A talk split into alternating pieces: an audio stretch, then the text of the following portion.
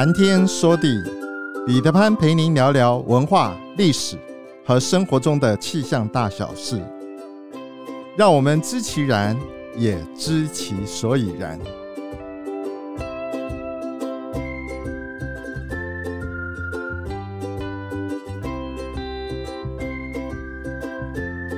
谈天说地，潘大刚空中与您相会。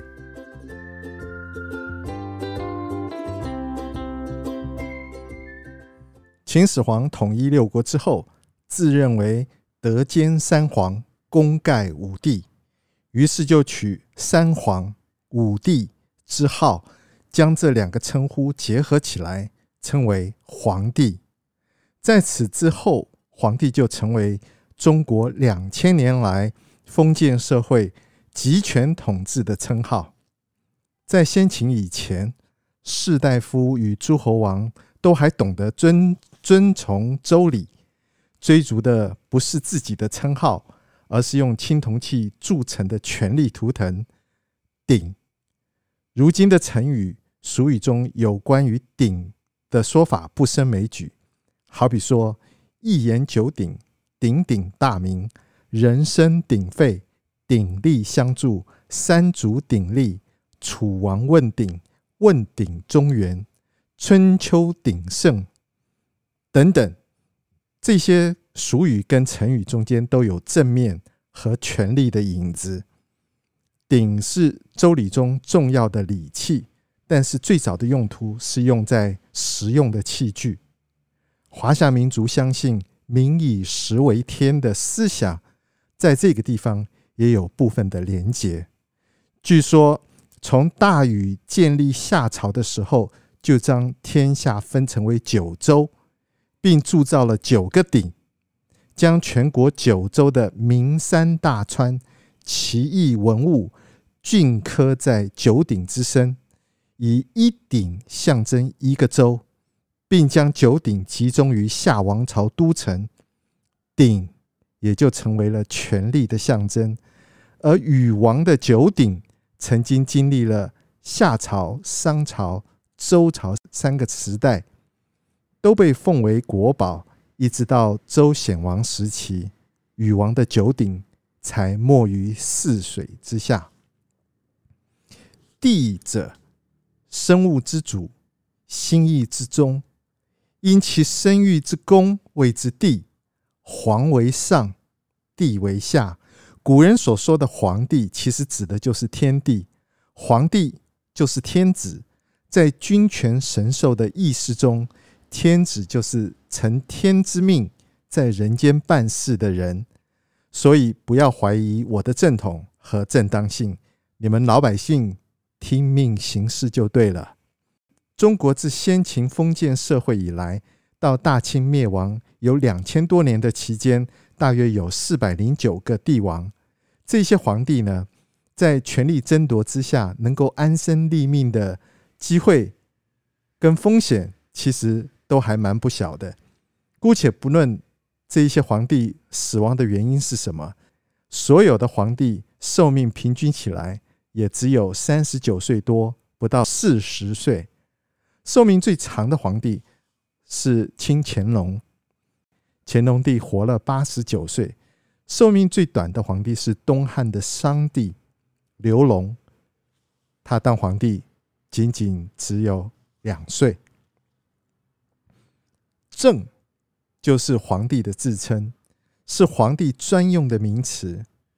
其实早在先秦时期，君王诸侯都自称为孤。寡或者是不古，不古不就是不要，古就是稻谷这两个字，不古这些用法其实就是谦逊的自称。正最早并非是皇帝的专有名词，而是人人都可以使用在呃通用的自称的词汇。正就是我的意思。汉朝曹魏在独断卷上就解释说。正我也，古代尊卑共之，贵贱不嫌，则可同号之意也。同样的，在《楚辞·离骚》中也有“正黄考曰伯庸”的说法。但是到了秦朝，秦嬴政统一天下之后，“政”的用法就发生了变化。秦始皇规定，只有天子才可以自称“政”。在司马迁的《史记·秦始皇本纪》中记载说：“臣等昧使上尊号，王称太皇，命为制，令为昭。命令的意思就是制跟昭。天子自称曰正，因此‘正’这一个字，从秦始皇之后就专属于皇帝自称之词，而且一直沿用到清朝结束。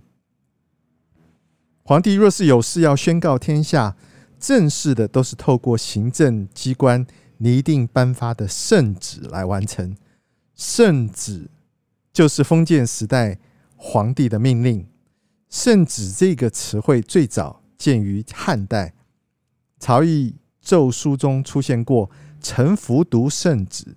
不过，在宋代以前，人们对于皇帝所下的命令，通常还是称呼是制书、诏书、敕旨等等。敕旨的“敕”就是一个竖字边一个又，敕旨。圣旨的这一个词呢，只是偶尔使用。简单的来说，圣旨的文书起源于商周，归自于秦汉，发展于唐宋，完备于明清。看看现在留存的古籍文物中，汉代的诏书开头大多都直接称呼受诏者的官衔或者是他的官职，例如说像制诏御史，就是。对御史下诏书，或者是自招忠臣，就是对丞相、中子、中子丞相下诏书。不过结尾常常会用“如故事”这几个字，而不会是用“钦此”。钦此的使用也是明清之后的事了。魏晋南北朝圣旨的开场白是“顺天应时，受之明命”。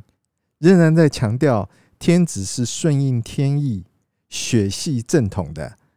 唐朝的圣旨起文最短，仅仅“门下”两个字，就接着就说本文。这是因为门下省是在制度上编制诏书的机关，于是诏书开首变为“敕门下”，结尾通常都会用“故知招事”。享仪之序，或者是用布告中外、体正意焉等几种。大唐帝国幅员广大，又对外往来频繁，在诏书结尾中也也有一些影子，例如说布告中外、体正意焉。到了宋代，圣旨一词才普及，按照。南宋岳珂的说法：“国朝所思臣子之别，臣于称圣旨，中宫称教子，楚伟称令旨。”其实他的意思就是说，在宋代的规定呢，皇帝、皇后跟太子下的命令，分别叫做圣旨、教旨或者是令旨。圣旨的开头用的是。朕昭应俊命，或者是朕因号天之眷命做开场。固定的开头，这种圣旨呢，一直到元朝才出现。早期元朝的圣旨是把音译蒙古话里面开首的语语气，例如说像是长生天气力里、大福音护助里，然后接着再说。皇帝圣旨之后就是他具体的内容。我相信接旨的人一开始听到了“长生天契莅里”“大福音护助里”，一定是胀了金刚，摸不着头脑。前面说的到底是什么鬼东西呀？这种文化不接轨的情况，在元朝的初期到处都可以看得到。不过元朝后期圣旨开始终于改变成为上天眷命，皇帝圣旨八个字，这个听起来就比较像是人话了。不过元朝的国错到了这个时候也已经日薄西山了。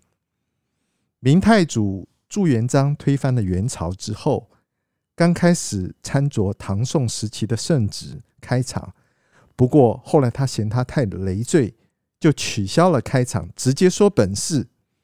朱元璋统治几十年之后，有一天做梦梦见三清道祖授予道袍跟法剑，因此自认为自己是承载天命之人，于是亲自改这个圣旨的开头，变成奉天承运，意思就是说，皇帝我所做的一切都是遵从上天的旨意。他还改大殿为奉天殿，规定皇帝所持的大圭，也就是那个玉制的手板，那个长长玉制的手板上面刻着“奉天法祖”，自称奉天承运皇帝。因此，有人认为，明清时期圣旨开首文字的断句，我们常常听到的是“奉天承运，皇帝诏曰”。呃，考究上面来说，应该是奉天承运皇帝诏曰，下面就接着实际上的圣旨的本文。广义上的圣旨，按照它的用途可以分为不同的种类。比如说，宋代的圣旨有七种，一种叫做册书，另外一种叫制书，还有诏书、敕书。号命、諭札、敕摃，有分这七种。当然，不同的名称是用在不同的目的。明清时期，圣旨最常见的是号命跟敕命，那是皇帝对于官员还有官员亲属进行封赠时所用的文书。清代封赠五品以上的，就用号命。另外，圣旨的材质是御用的。提花织锦，所以是锦缎，有三色、五色、七色。官位品级越高的，使用的颜色当然就越多。封赠六品以下的，就叫做敕命。敕命所用的材质是常见的綾织物，所以说是綾。我们说织罗绫缎，锦缎，所以官位比较大的是用的是锦。官位比较低的是用的是零，而且颜色只有单一的一种。有些流落在民间的这一些号命、敕命，虽然也是圣旨的一种，但是大多都属于例行的公文书形式。这些号命、敕命只是填入受文者的姓名，因此它是很典型的官样文章。虽然上面也盖有皇帝的印信，但是实在也不是太有历史价值的文物。比号敕更重要的圣旨是诏和玉，因为诏和玉这样的圣旨，它上面盖有赐命之宝，或者是皇帝之宝。这种诏或命或玉呢？呃，用于皇帝宣布重大事件，常见的有即位诏、移诏、罪己诏、退位诏。这种诏书的结尾常常会使用“布告天下，显使闻之”这八个字，表示要让全国的子民都知道。宣达圣旨绝对不是像电视剧中那样。弄几个宦官太监大声嚷嚷一番，就这么随便轻率了事。正式的颁布圣旨，其实还蛮复杂的。尤其若是在圣旨中有重大事件宣布的时候，那时工部、礼部还有行政相关部门，要在午门外搭设宣召台、龙庭等等，还得选个黄道吉日来颁旨。颁旨的当日，皇帝在太和殿上召见百官，由大学士手捧圣旨，交由礼部的堂官在栾仪卫护送下，礼部堂官将圣旨放置于龙庭中，等候在外的百官行三叩礼。栾仪卫再将龙庭迎至午门外城楼上。到了这个时候，宣诏官才能够取出圣旨，当众宣读。最后，百官再行三拜九叩之礼。圣旨宣读后，依照程序移交到礼部，镌刻后颁布到全国，传至各地。这又有另一套复杂的迎接圣旨流程。文武官员少不了又要穿着正式的朝服跪迎，老百姓也要跪伏在马路旁边等候。宣召的时候，少不了又是几次轮番的三拜九叩。